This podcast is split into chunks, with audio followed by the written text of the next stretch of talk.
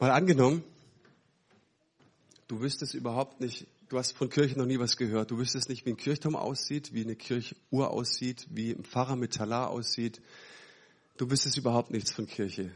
Und du landest auf einer einsamen Insel und Gott spricht zu dir, schau mal, hier ist mein Wort, meine Bibel. Mach dir Gedanken, wie würdest du Kirche bauen? Wie würde deine Kirche aussehen, wenn du nur die Bibel hättest? Ich finde das einen interessanten Gedanken. Was wäre für dich unverrückbar, wo du rausfindest auf einmal, hey, so muss Kirche aussehen. Hey, das ist doch Inhalt von Kirche. Ist das so, wie, wie wir es machen, korrekt? Ist es richtig? Und damit kritisiere ich mich auch und stelle mich in Frage, all die Dinge, die wir hier tun, ist es richtig, was wir tun? Weil ich weiß, was es auslösen kann in Herzen, wenn ich sage, ja, ja, jetzt haben wir diese plakative Predigtreihe, I love my church. Jetzt erzählt immer wieder, ich muss meine Kirche lieben und mein ganzes Geld abdrücken und so weiter. Falsch. Ich frage mich, was, was liebe ich an Kirche? Wenn ich sage, ich liebe meine Kirche, was würde ich rausfinden, wenn ich in der Bibel lese? Ich würde rausfinden, Pastoren haben keine Kleiderordnung. Pastoren dürfen predigen, wie sie wollen, wie sie sich bequem fühlen. Sie dürfen T-Shirts anziehen. Neulich hat einer mit mir angegeben, sagt, unser Pastor, der predigt im T-Shirt.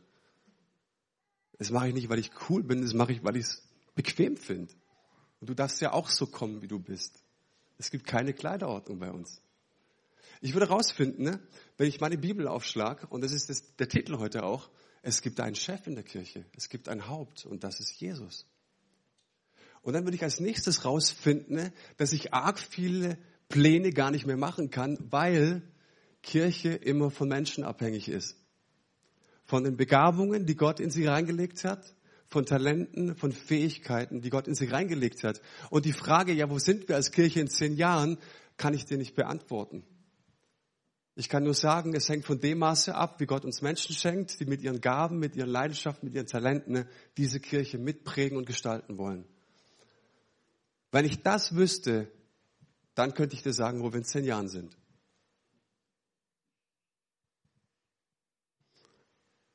Welche Relevanz hat Kirche für, für Menschen? Wir sind in Leonberg in der Gemeindegründung auf die Straße gegangen. Ich war erschrocken. Wir haben hunderte Menschen interviewt und haben gesagt, hey, welche Relevanz hat Kirche für dich von, auf einer Skala von eins bis zehn? Und die meisten Leute haben so zwei, 2,5, drei vielleicht. Einer hat mal acht gesagt. Ich fragte ihn, warum acht? Naja, bei uns im Ort gibt es einen coolen Pfarrer. Ja, gehst du in die Kirche? Nee, nee, ich gehe nicht in die Kirche, aber der Pfarrer ist cool. Ah, okay, deswegen hat die Kirche eine Relevanz von acht für dich. Ist cool. Was assoziieren wir, was verbinden wir mit diesem Begriff Kirche? Was, wie bring, mit was verbinde ich Kirche? Ich kann von Herzen sagen, ich liebe Kirche. Ich liebe Kirche, weil, und jetzt kommt meine Erklärung. Drei Punkte. Eine Raupe, die wird zu einem Schmetterling. Und wir können es auf YouTube nachschauen. Es gibt ganz viele tolle Erklärungen, was da passiert. Aber irgendwie ist es immer noch ein Wunder, oder? Ein anderes Beispiel, eine braune Kuh frisst grünes Gras und es gibt weiße Milch. Irgendwie komisch, oder? Aber es funktioniert. Vielleicht hast du schon von der, Him äh, von der Hummel gehört. Eine Hummel dürfte nach den Gesetzen der Aerodynamik niemals fliegen. Bei 0,7 Quadratzentimeter Flügel müsste sie bei 1,2 Gramm Gewicht abstürzen wie ein Stein. Aber sie fliegt. Also ist so ein starkes Bild für Kirche. Warum? Weil in der Gemeinde kommen die unterschiedlichsten Menschen zusammen. Unterschiedliche Hintergründe, unterschiedliche Geschichten, unterschiedliche Bildung. Wir waren im Gartenprojekt, da ist der Maurer mit dem Doktor vom Voigt und der Maurer gibt dem Doktor vom Voigt Anweisungen, wie man den Garten umgräbt. Hey, das findest du nur in der Gemeinde Jesu. Okay? Das findest du nirgendwo anders. Und meistens funktioniert es, merke ich. Wenn wir dranbleiben, merke ich, es funktioniert. Und eigentlich sind unsere Hintergründe und wer wir sind, ist es eigentlich zum Scheitern verurteilt. Aber es funktioniert. Warum? Weil einer der Boss ist. Vor einigen Jahren kam zu uns in die Gemeindegründung ein Ehepaar. Ist wirklich passiert. Die Scheidungspapiere waren schon auf dem Tisch bei ihnen zu Hause. Und sie sagten sich, warum auch immer, lasst uns nochmal dahin gehen, wo uns unsere Nachbarn eingeladen haben, zu diesem komischen Alpha-Kuss. Das ist ein Grundkuss des Glaubens. Die kommt zu uns, der Herr marschiert sowas von in ihr Leben. Ihr Leben wird verändert. Die Scheidungspapiere sind hinfällig. Heute ist sie älteste in der Gemeinde und der Mann leitet andauernd Alpha-Kurse. Dreimal im Jahr. Eigentlich war die Ehe zum Scheitern verurteilt. Eigentlich. Aber sie war es nicht, weil einer der Boss ist. Jesus. Und eigentlich dürfte ich nicht hier vorne stehen. Ich bin neuapostolisch groß geworden und nach der Konfirmation wurden junge Männer berufen als Diakone. Und ich saß damals in der zweiten Reihe und die erste Reihe, das war der Jahrgang vor mir, die wurden dann berufen, ein Priesteramt aus Diakon, Unterdiakon, Diakon, Priesteramt und so weiter. Und ich saß in der zweiten Reihe und ich habe das erste Mal in meinem Leben das tiefste Gebet meines Herzens gesprochen. Ich sage, Gott, das darf niemals passieren. Und ich bin nie wieder in die Kirche gegangen. Ehrlich. Das wäre das Schlimmste für mich gewesen, Priester zu werden. Also allein schon vor diesem Gebet dürfte ich nicht hier vorne stehen. Wenn ich meine Schulabschluss und meine Schulnoten sehe, ich war im ersten Leben, also in meinem ersten Beruf, Handwerker. Nicht ein Spitzenmensch, sondern ich würde sagen Durchschnitt. Also eigentlich von meiner Geschichte aus dürfte ich hier nicht vorne stehen und Menschen irgendwas erzählen. Aber wir sehen, dass Menschen, also dass Gott mit Menschen Geschichte schreibt, weil er der Boss ist. Und wir haben es so oft gesehen und deswegen liebe ich Kirche. Gott schreibt mit Menschen Geschichte. Wenn Gott ein Problem hat, sind die Antworten immer Menschen. Schon mal gehört? Du bist die Antwort auf so viele Probleme. Und ich liebe Kirche, weil es um Menschen geht. Weil wir zoffen miteinander, weil wir uns lieben, weil wir aneinander wachsen, weil wir vorwärts gehen miteinander. Deswegen ist Kirche da. Und hey, ich erzähle hier nichts von einem Erfolgsevangelium. Wir erleben auch, dass Gott keine Gebete erhört. Wir erleben auch, dass Dinge schiefgehen. Aber was wir erleben, und es kommt wieder der Punkt, dass Menschen am Boden zerstört sind und eigentlich kaputt gehen würden. Aber sie haben Menschen, die sie tragen, die sie lieben, die sie einfach unterstützen, auch viele Jahre. Eigentlich würden sie zugrunde gehen, aber sie tun es nicht, weil einer der Chef ist, weil es Menschen gibt, die ihr Herz bewegen lassen von ihrem Boss. Einer ist der Boss, das Haupt, und der ist Jesus. Und wenn du auf deiner einsamen Insel bist und dir Gedanken machst, was für eine Kirche du bauen möchtest, ist das T-Shirt egal. Aber das musst du verstanden haben. Einer ist Herr.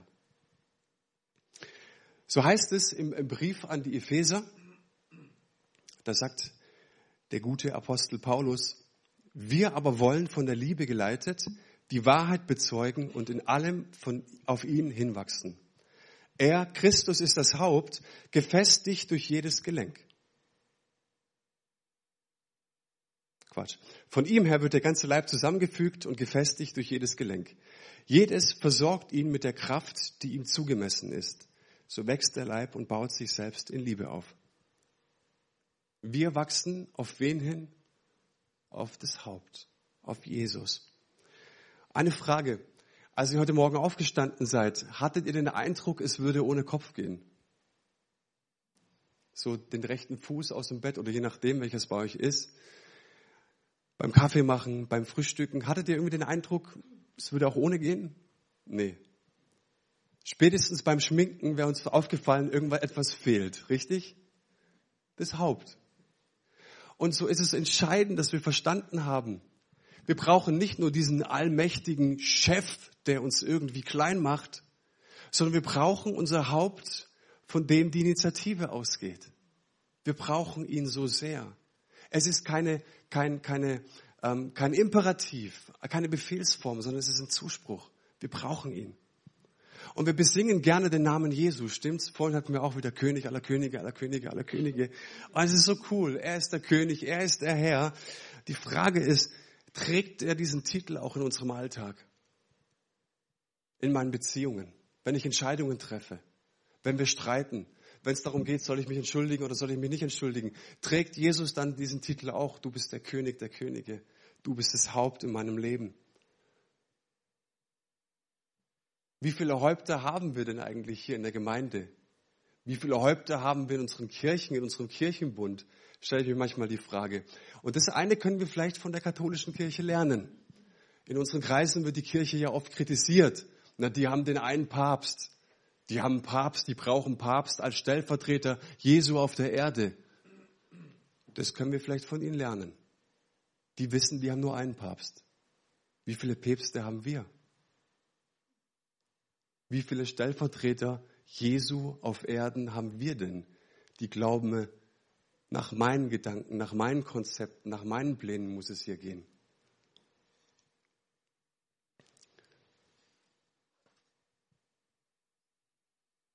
Manchmal glauben wir, wir wissen es besser, weil wir einfach das Haupt sind.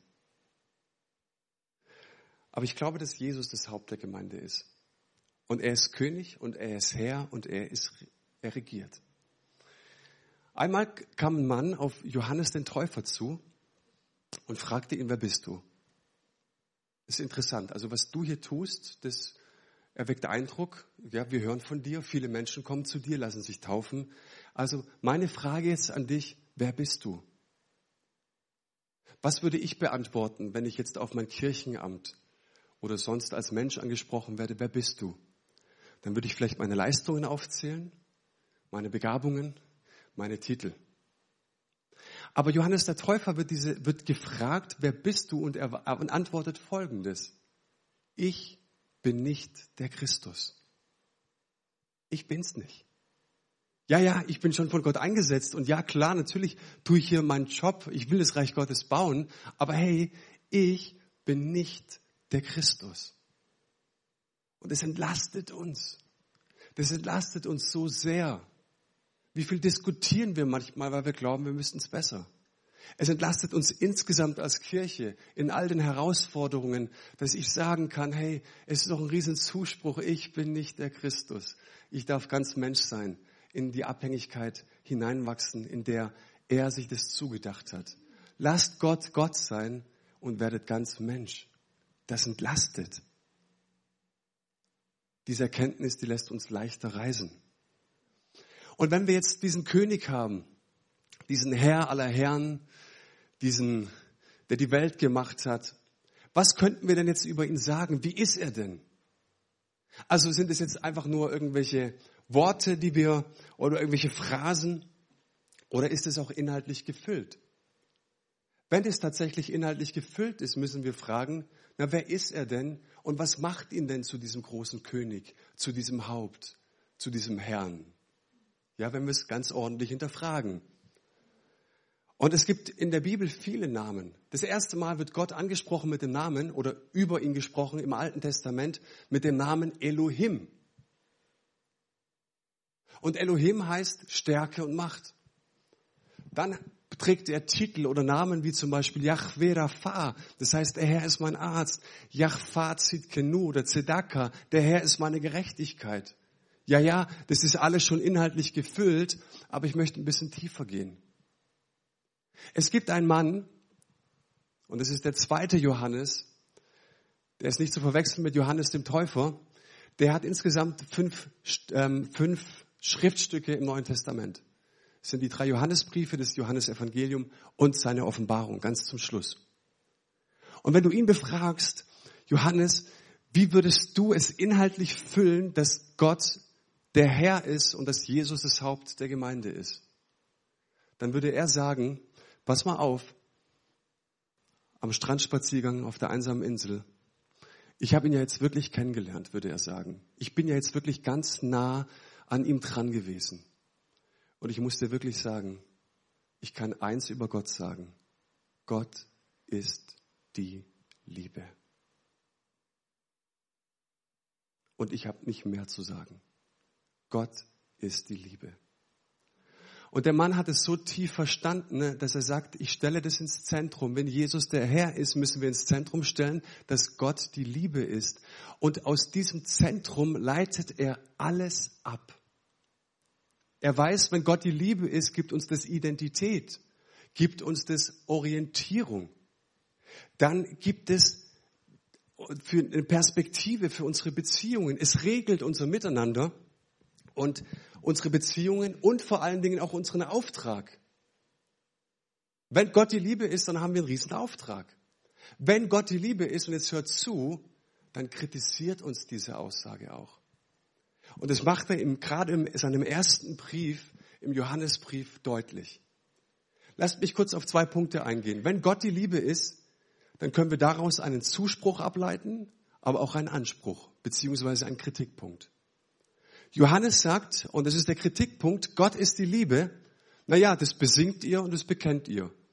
Habe ich gerade gehört. Jetzt überlegt mal vorhin, während wir gesungen haben im Lobpreis, hätte irgendjemand auf die Schulter getippt und dich gefragt, du sag mal, ich habe gerade eben gehört, du hast gesungen, Gott ist die Liebe, Gott ist der Herr und er ist der König. Darf ich dich mal was fragen? Wie sieht denn das in deinem Alltag konkret aus? Wie sieht denn das in deinen Beziehungen aus? Ich glaube, ich würde hier rausgehen und sagen, was ist das für ein unverschämter Typ? Aber lest mal die Bibel richtig, lest mal diesen ersten Johannesbrief richtig, genau das macht er. Weil er sagt, du sagst, du liebst Gott, dann lass mal sehen. Lass mal sehen, wie du lebst, wenn keiner zuschaut. Lass mal in deine Gedankenwelt reingucken. Lass mal in dein Herz reinhorchen. Du liebst Gott wirklich? Dann lass mal sehen. Aha, also wenn du Gott liebst, dann hältst du ja seine Gebote auch. Ja, genau, ich halte auch seine Gebote. Ah, wenn du seine Gebote hältst, dann sagt er jetzt im zweiten Kapitel, Vers 6, dann bist du auch verpflichtet, so zu leben, wie er lebt. Oh, wie hat Jesus gelebt? Sehr, sehr schlicht. Es ist ein Punkt, der uns auch kritisiert und herausfordert, wenn er das Zentrum ist, wenn er die Liebe ist. Und ihr wisst ja, es gibt so ein paar Leute, die uns schrecklich auf die Nerven gehen. Und Johannes ist so einer. Den kannst du nur lesen, wenn du, wenn du aufrichtig bist, eigentlich nur, wenn du richtig gut drauf bist. Weil der hinterfragt dich, er kritisiert dich, ja. Aber wisst ihr, der schlimmste Feind von Harmonie ist Liebe und Wahrheit. Harmonie ist der schlimmste Feind von Liebe und Wahrheit. Lest mal die Bibel auch gegen dich solche, solche Briefe. Ich hatte eine Frau gekannt, die hatte, ähm, da war mit zwei Jahren mit Jesus unterwegs, hatte Jesus in ihr Leben eingelassen und die hat die Bibel gelesen. Und sie sagte, sie kam abends mal an einen Punkt, da hat sie die Bibel geschlo geschlossen und hat sie ins Eck gepfeffert. Warum? Weil es einen Punkt gab, der sie so aufgeregt hat, der ihr so ins Leben gesprochen hat, aber der sowas auch gegen sie war. Positiv gegen sie. Dann dachte ich, die Frau liest die Bibel richtig. Ne? Wie zerfetzt sieht denn deine Bibel aus? Kauf dir eine stabile Bibel und fang an, sie zu lesen. Dann regt sie dich vielleicht manchmal auch auf. Aber das ist ein Punkt, weil wenn Gott der Herr ist, wenn er wirklich das Haupt ist, wenn er besingen darf, dann darf er mich selbstverständlich auch hinterfragen. Stimmt's? Also wer ist hier der Boss? Jesus ist der Boss und er ist die Liebe. Und diese, Aufru diese, diese Aussage, die ruft uns zur Besinnung, die kritisiert uns und die ruft uns auch natürlich zur Bescheidenheit. Jetzt kommt der Zuspruch. Gott ist die Liebe. Was bedeutet es konkret? Und wir befragen natürlich, wenn er das behauptet, Johannes, lasst uns ihn auch mal fragen. Was sagst du denn zum Beispiel in deinem Evangelium darüber? Und wir lesen da was sehr Interessantes. Im 15. Kapitel des Johannes Evangeliums sagt er in Vers 9 folgendes. Er zitiert natürlich Jesus. Dort heißt es, wie mich der Vater geliebt hat, so habe auch ich euch geliebt. Bleibt in meiner Liebe. Habt ihr euch schon mal gefragt, warum das in Vergangenheitsform steht? Wie ich euch geliebt habe? Naja, falsche Übersetzung. Geh mal weiter in Vers 12. Das ist mein Gebot, dass ihr einander liebt, so wie ich euch geliebt habe. Wieder Vergangenheit. 15. Kapitel, unglücklich übersetzt aus dem Griechischen. 17. Kapitel wird bestimmt besser. Da sagt er, so sollen sie vollendet sein in der Einheit, damit die Welt erkennt, dass du mich gesandt hast und sie ebenso geliebt hast, wie du mich geliebt hast. Vergangenheit. Okay, Johannes tickt nicht richtig. Lasst uns nochmal in die Paulusbriefe schauen. Im Galaterbrief sagt Paulus an die Gemeinden in Galatien, nicht mehr ich lebe, sondern Christus lebt in mir. Was ich nun im Fleische lebe, lebe ich im Glauben an den Sohn Gottes, der mich geliebt hat und sich für mich selbst hingegeben hat. Was bedeutet das? Warum steht es in Vergangenheitsform? Wenn es nach Johannes geht, solltest du deinem Nachbarn, deinem Klassenkameraden, deinem Kollegen, deinen Familienangehörigen nicht mehr erzählen, dass Gott sie liebt, dass Gott dich liebt, sondern dass Gott dich geliebt hat. Und wenn wir das jemandem erzählen, dann müsste er konsequenterweise zurückfragen, ja, wie hat er mich denn geliebt? Die Antwort ist, denn so sehr hat Gott diese Welt geliebt, dass er seinen einzigen Sohn hingab, damit jeder, der an ihn glaubt, nicht verloren geht, sondern ewiges Leben hat. Wie hat Gott uns geliebt? Wo lesen wir Liebe ab? Am Kreuz. Nicht an unseren Erfahrungen. Nicht, indem wir unseren geistlichen Puls messen und sagen, na, liebt mich Gott jetzt oder liebt mich nicht. Ich kenne mich ja. Also ich persönlich, ich würde mich nicht lieben, also kann es Gott auch nicht. So biblisch sind wir manchmal. Wir gehen weiter in den Vers, in den Römerbrief. Da fragt Paulus Folgendes, im Vers 35 im achten Kapitel, was kann uns scheiden von der Liebe Christi? Das ist eine saugute Frage. Weil wenn ich in mein Leben schaue, wenn ich an den Startpunkt meines Glaubens zurückschaue, als Gott in mein Leben getreten hat, da hatte ich keine Schwierigkeiten darüber nachzudenken, ob mich Gott liebt oder nicht. Na klar, ich war wie verliebt, ich war geflasht, Gott kommt in mein Leben, hat so vieles verändert. Aber jetzt im Laufe der Zeit lernst du dich ja selbst kennen. Und wenn du selbst gelernt hast, in deinem Herzen ein bisschen zu lesen und dich auch kritisch hinterfragst, dann kommt doch diese Frage, hat er mich immer noch lieb? Und jetzt sagt uns Paulus Folgendes. Denn ich bin gewiss, weder Tod noch Leben, weder Engel noch Mächte, weder Gegenwärtiges noch Zukünftiges noch Gewalten, weder Höhe oder Tiefe noch irgendeine andere Kreatur können uns scheiden von der Liebe Gottes, jetzt kommt's, die in Christus Jesus ist, unserem Herrn, Boss, Chef, Architekt. Wo ist die Liebe Gottes? in Christus Jesus. Wo liest du sie ab? Auf Golgatha und nicht in deinen Erfahrungen. Gott hat sich festgelegt. Er hat dich geliebt vor 2000 Jahren. Und vielleicht bist du heute Morgen aufgestanden ne, und hast eine Sünde begangen zum 77.638. Mal. Und du hast dich festgelegt und gesagt, ich habe es jetzt 77.638 Mal gemacht. Es ist unmöglich, dass Gott mich immer noch liebt dann lass dir gesagt sein, er hat dich geliebt. Er hat dich geliebt. Diese Liebe steht fest. Und diese Liebe machst du nicht an deinen Erfahrungen fest, sondern die machst du am Kreuz fest. Und natürlich sitzt der ein oder andere jetzt hier drin, ich kenne sie doch, meine Spezies, die sagen, ah, so ermutigst doch die Leute zur Sünde. Wenn du so Larifari-Zeug erzählst, dann sündigen die doch zuerst recht. Aber lass dir gesagt sein, wenn du diese Liebe wirklich verstanden hast und wenn du sie wirklich immer wieder für dich aufnimmst, dann macht es Sünde absurd in deinem Leben. Kann es sein, dass wir diese Liebe noch nicht so verstanden haben, wie Gott sie tatsächlich meint? Warum können wir Gott nicht lieben? Weil unsere Gottesbilder manchmal so verkehrt sind. Und es ist höchste Zeit, dass wir unsere Gottesbilder revidieren lassen. Warum? Wir nehmen oftmals unsere Väter zum Vorbild. Na, du hörst in der Predigt, Gott ist ein liebevoller Vater. Dann gehst du zurück in deine Erinnerungen. Und du stellst fest, na ja, mein Vater hat mich schon geliebt. Er hat es mir immer nur gesagt, wenn ich gut war, wenn ich gute Leistung gebracht habe, wenn ich gute Noten mit nach Hause gebracht habe. Dann hat er mich geliebt.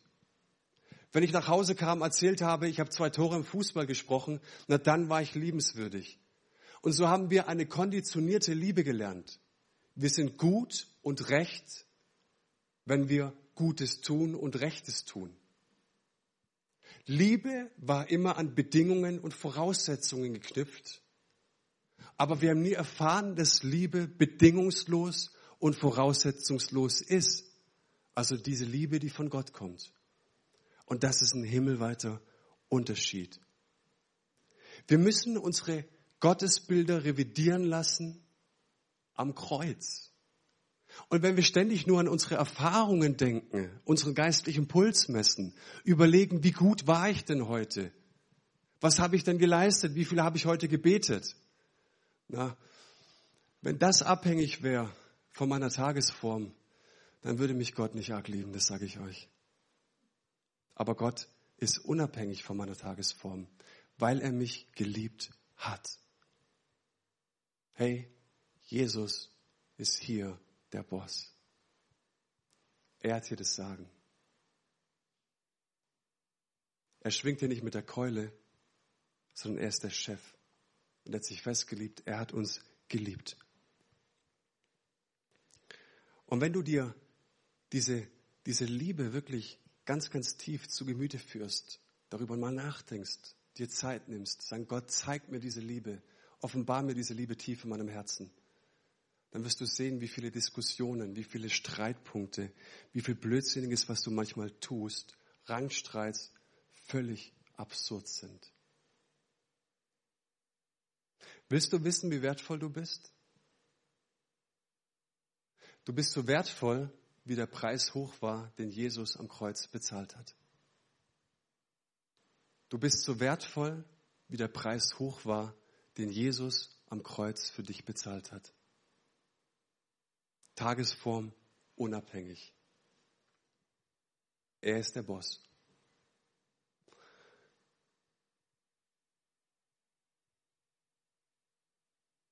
Ein letzter Gedanke.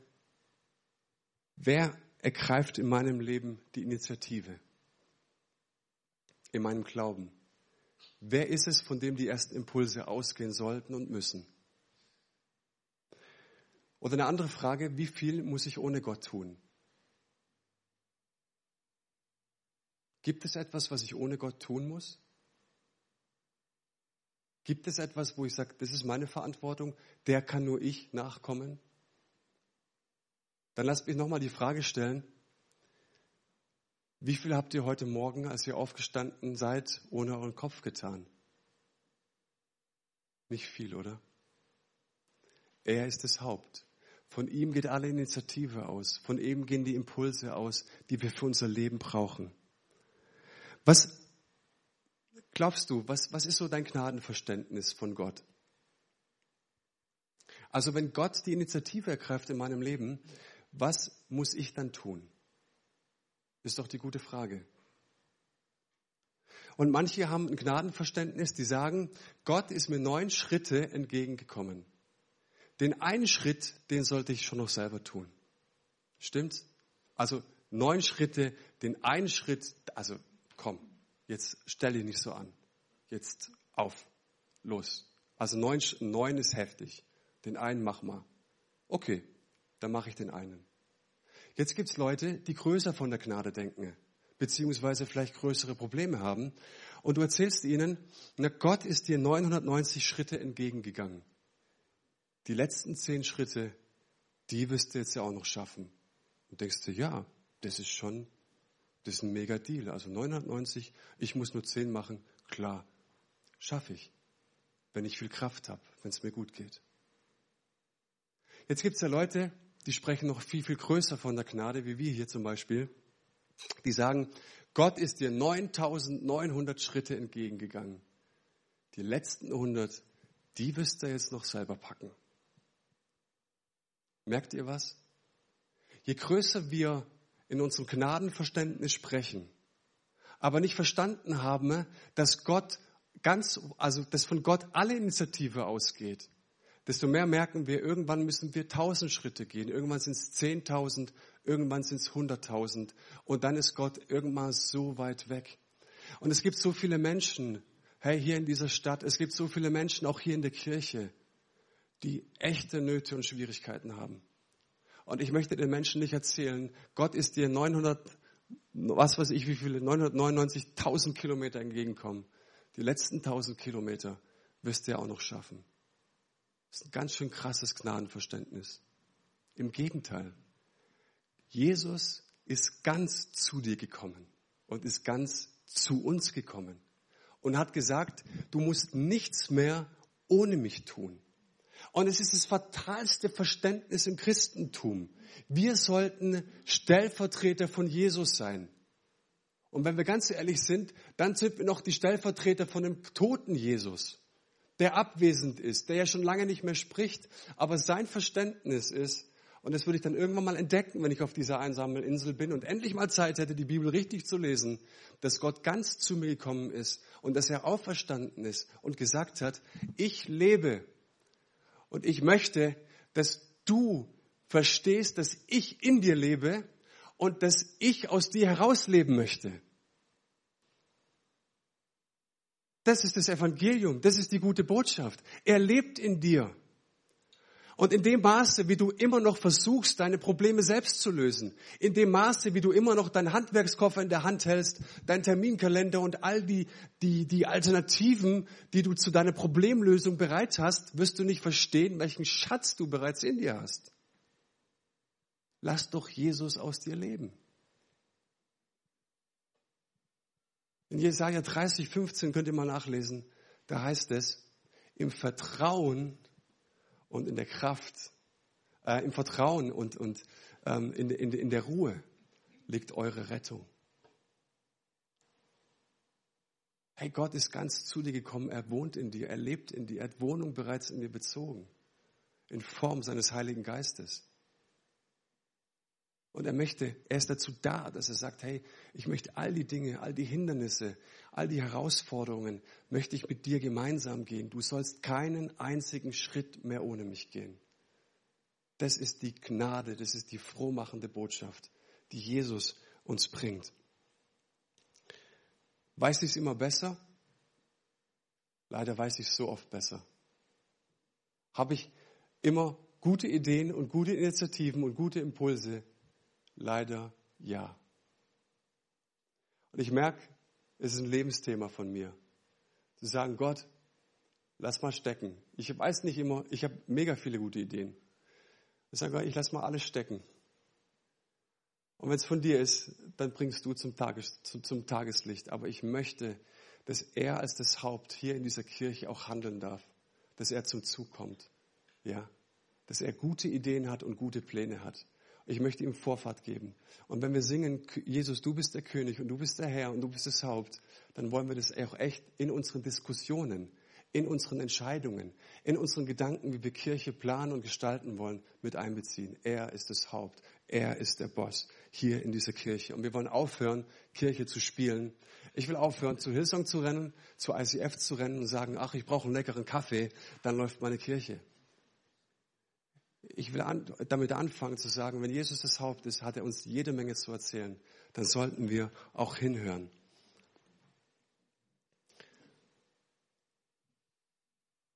Ich persönlich möchte lernen, nichts mehr ohne ihn zu tun.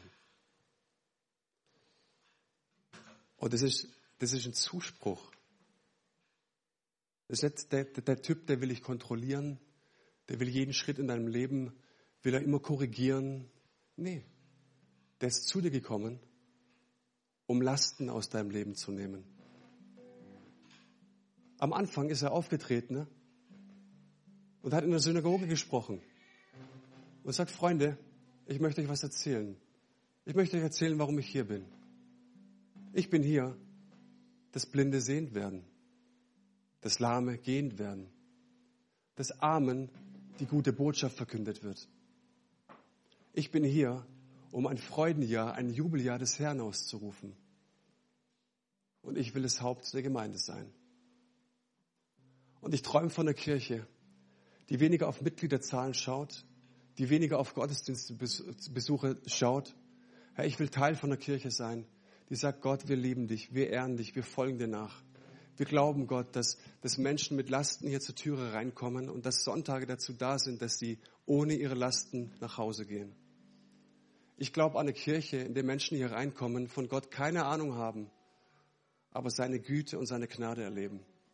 Ich träume von einer Kirche, wo Menschen Sonntag für Sonntag hier reinspazieren und sagen, ja, ich vertraue mein Leben wieder neu dem Herrn, weil er gekommen ist, um auch mir meine Lasten zu nehmen, gute Botschaft zu bringen.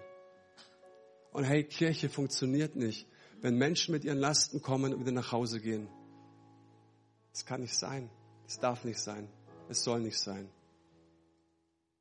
Wenn er das Haupt ist, dann kann sich in unserem Leben so vieles verändern. Und diesen Christus, den wollen wir verkündigen als das Haupt. Er ist gekommen, um Lasten von uns zu nehmen. Er ist gekommen, um sein Leben zu lassen für uns.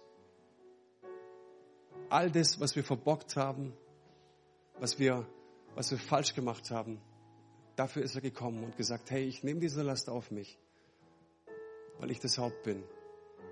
Ich will, dass du frei bist. Ich will, dass du endlich entdeckst, zu was du geschaffen worden bist.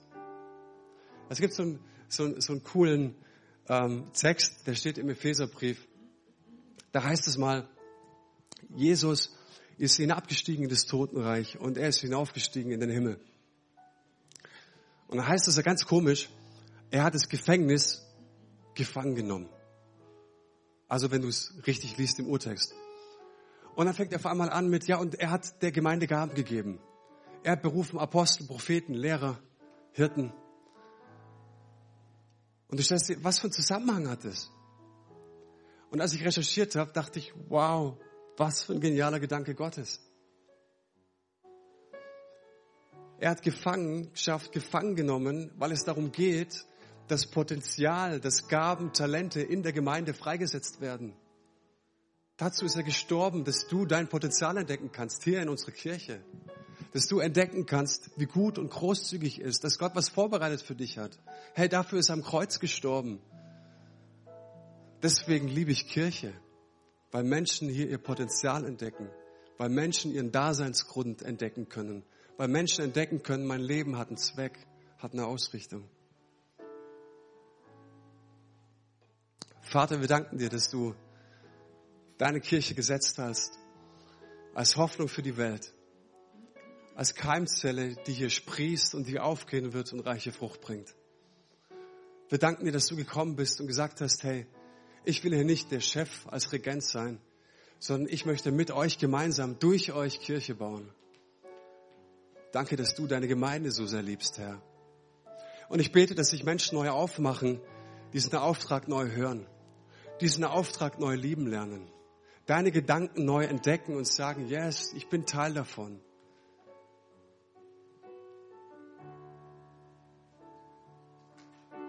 Ich bete, dass diese Predigtreihe dem einen oder anderen die Augen öffnet für das, was du vorhast. Ich bete, dass Menschen anfangen, wieder gut über ihre Kirche zu denken. Dass Menschen anfangen, ihre Gottesbilder zu revidieren, nicht an ihren Erfahrungen ableiten, sondern dass sie anfangen, nach Golgatha zu schauen und sagen, hey, es gibt ein Haupt. Er ist der Herr. Er ist die Liebe in Person. Und darin erkennen wir unseren Boss. Amen.